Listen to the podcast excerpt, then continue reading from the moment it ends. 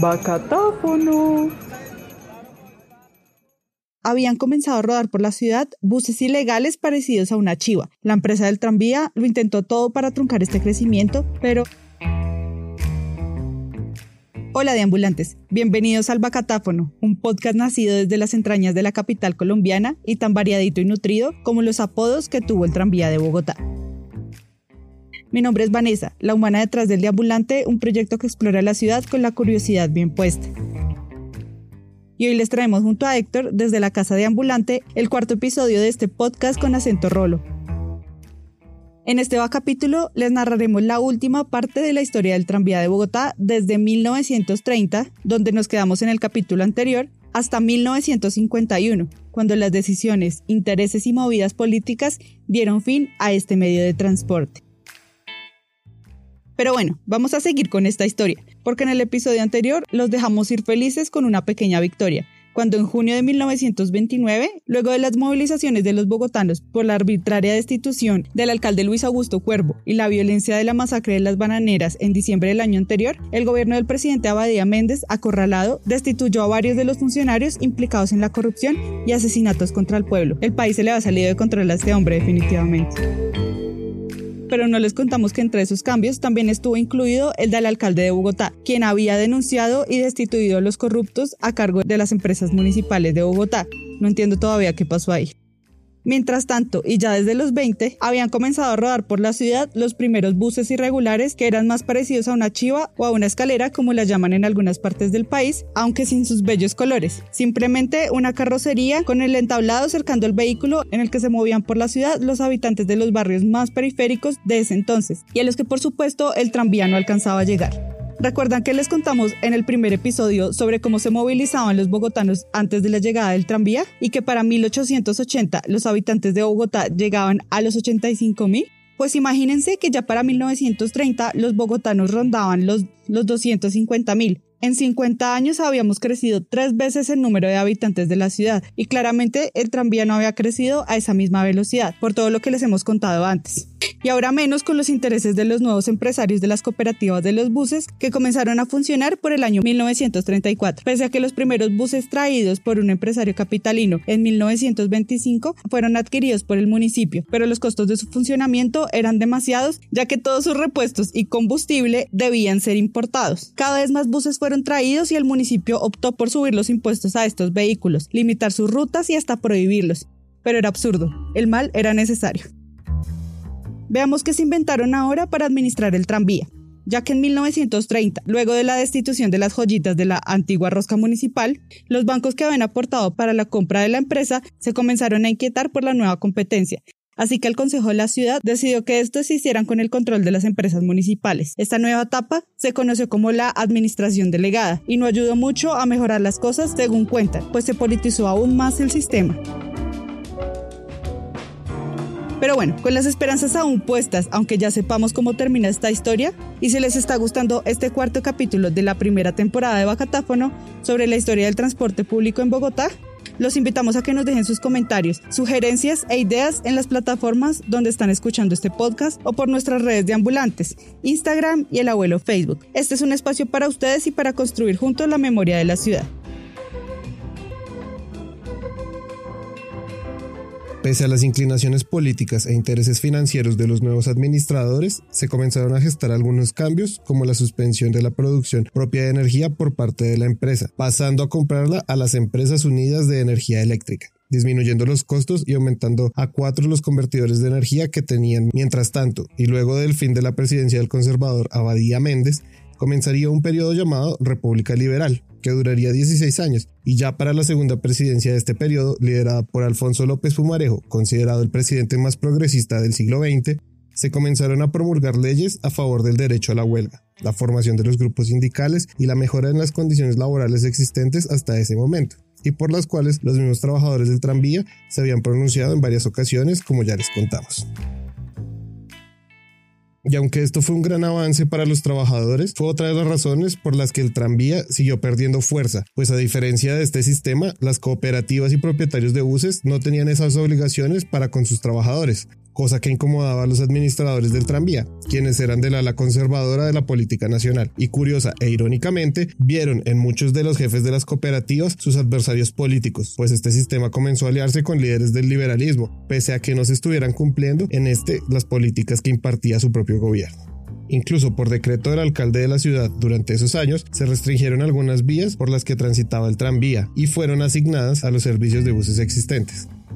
Pese a esto, las rutas del tranvía seguían creciendo y llegando a los barrios emergentes en el norte, occidente y sur de la ciudad. También aumentaron los carros de tranvía importados a la ciudad y para 1938 comenzó a rodar por primera vez un modelo de tranvía con un diseño aerodinámico, cerrado y con una puerta en el centro, nunca antes vista por estos lares. A estos nuevos carros los bautizaron los bogotanos como Lorencitas, pues su techo plateado recordaba el gris cabello de la primera dama de la época, Lorencita Villegas de Santos, esposa del tercer presidente de la República Liberal, Eduardo Santos. Y si lo están pensando, le atinar, porque don Eduardo fue tío abuelo del expresidente Juan Manuel Santos.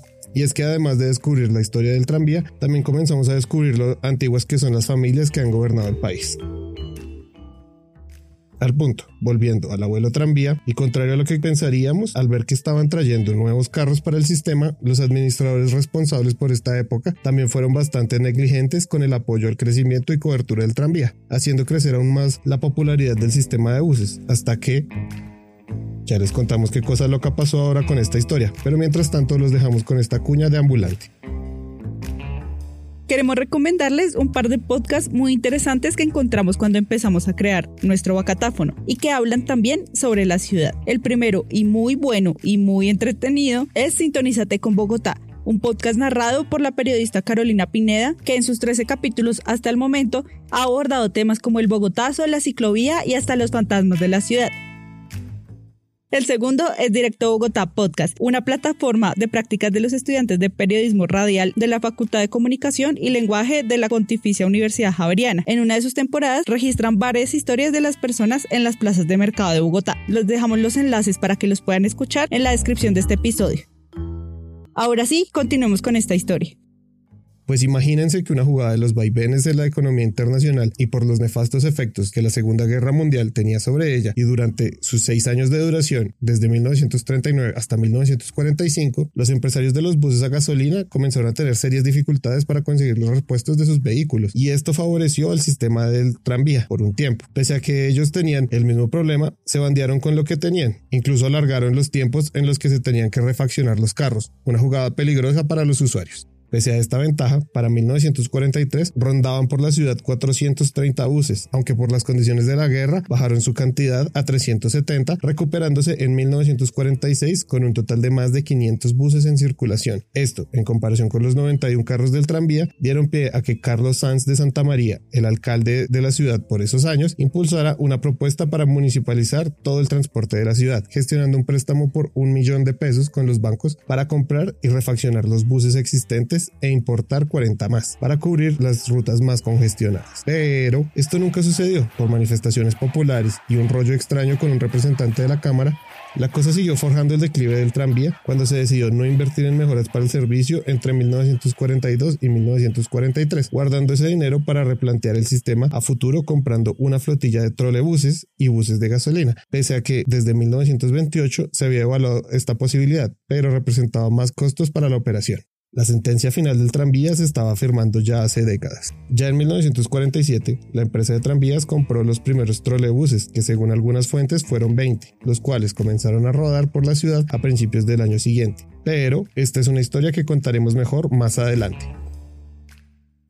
La cosa para el tranvía se puso aún más difícil cuando el 9 de abril de 1948, según cuentan, Juan Roda Sierra, un joven albañil bogotano, esperó al líder liberal y candidato a la presidencia de Colombia para esa época, Jorge Eliezer Gaitán, justo a la salida de sus oficinas en el centro de la ciudad, disparándole y causando su muerte muy poco después. En la ciudad, los presentes perdieron los estribos y mataron al joven, comenzando así las revueltas conocidas como el Bogotazo, las cuales se extendieron por semanas y también por otras ciudades del país.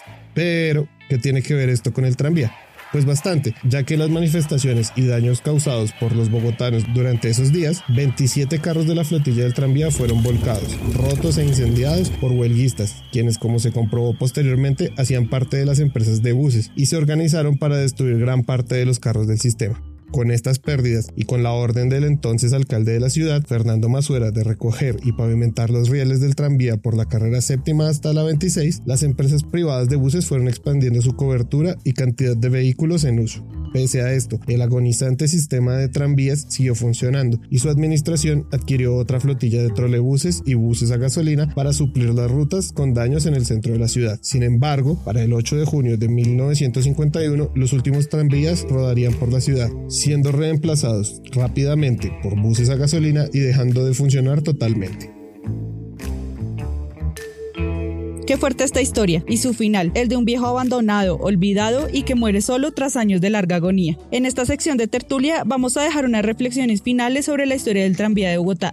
Mm, bueno, pues me parece una historia un poco triste, pero también nos va contando cómo es que se ha concebido la ciudad durante varias alcaldías o durante toda la historia, porque digamos que se concibe que solo puede haber un, transporte público para la ciudad y que, o sea, solo ese debe imponerse a los demás. Digamos que sería muy interesante que el tranvía se hubiera mantenido durante un tiempo más y pues no, estar condenados a solo una forma de transporte en la ciudad. Definitivamente, pues estoy de acuerdo en eso y más porque cuando la ciudad comenzó a crecer, digamos que al principio la ciudad era pequeñita y un sistema de transporte como el tranvía suplía todas las necesidades. Pero cuando la, la ciudad se empezó a expandir y llegaban más y más personas del resto del país, se comenzaron a asentar en barrios muy lejanos al centro, pues para esas épocas, y efectivamente el tranvía no era un sistema que pudiera cubrir todas esas zonas me parecía una buena respuesta complementarlo con otro sistema de transporte, pero definitivamente los intereses particulares ganaron y pues se llevaron la tajada. A mí también me parece interesante el momento en el que se tomó la idea de municipalizar los buses. Eh, digamos que esa sería una, una medida que, la, que sería al menos escandalosa para algunas facciones políticas del país. También y como mencionamos en el capítulo anterior, en esta historia y pues de verdad a lo largo de todos los años que estuvo el tranvía, se nota una fuerte inclinación hacia la huelga y cómo esto rindió frutos. Definitivamente hubo muchas pérdidas, pero también muchas ganancias. Antes de, de estos movimientos no existían los derechos laborales, pero ya después se fue aceptando, incluso se institucionalizó el derecho a la huelga, a las condiciones laborales dignas. Entonces siento que es una parte muy importante de la historia que se ve reflejada también en esta microhistoria del transporte. Antes de dejarlos con la ñapita histórica, su sección de chismes históricos favorita, quisimos escuchar su opinión y por eso les traemos Los Bacateños Andan Diciendo, una sección para parar oreja. Esta vez le preguntamos a los deambulantes por nuestras redes y a través del trabajo de nuestra corresponsal Lorena Borges, ¿crees que el tranvía sería una buena idea de transporte para la Bogotá actual? No creo que el tranvía sea una solución hoy en día. El tranvía no es ninguna solución de movilidad. Definitivamente creo que no. No necesitaría, o mejor dicho, sería intranviable un tranvía en Bogotá. Debido a que Bogotá ha crecido mucho, tendría que tener un sistema de transporte integrado. Para una ciudad tan densamente poblada, no es una buena alternativa para la Bogotá actual. Que funcione en países como en los de Europa no necesariamente significaría que deba funcionar en países como los nuestros, ¿no?